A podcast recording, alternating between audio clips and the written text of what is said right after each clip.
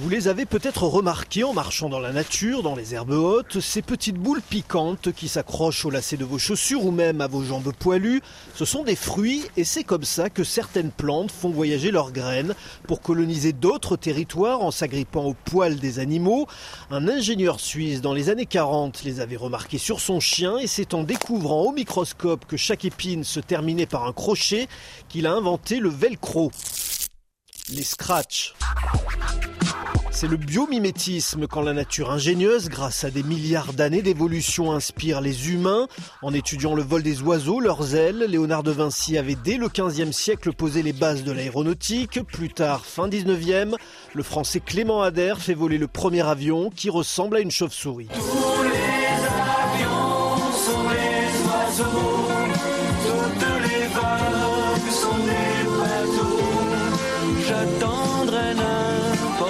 La locomotive du Shinkansen, le train à grande vitesse du Japon, ressemble au bec d'un oiseau, le martin pêcheur qui pénètre dans l'eau sans bruit, sans éclaboussure.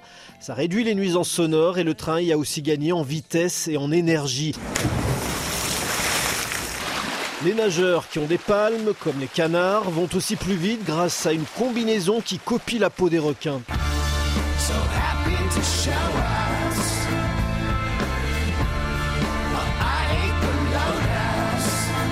Il y a aussi l'effet lotus. L'eau glisse à la surface des feuilles de la plante aquatique, une fonction auto-nettoyante pour une photosynthèse optimale. On a ainsi mis au point une peinture qui ne se salit pas.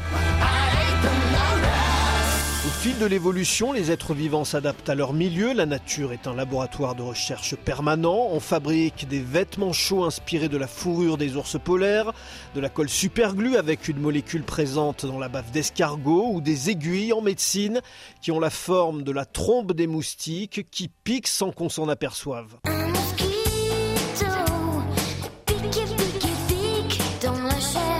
Les moustiques sont-ils racistes Non, les moustiques piquent toutes les peaux, quelle que soit leur couleur. L'animal le plus dangereux pour l'espèce humaine est attiré par notre haleine, le CO2 que l'on émet, notre transpiration, notre chaleur, mais aussi, selon une étude menée sur Aedes aegypti, le moustique de la fièvre jaune, par certaines couleurs, le rouge, l'orange et le noir, mais qu'on soit noir, jaune ou blanc, notre peau a la même couleur pour un moustique, il la voit rouge et il fonce. Et nous aussi on voit rouge. Mosquito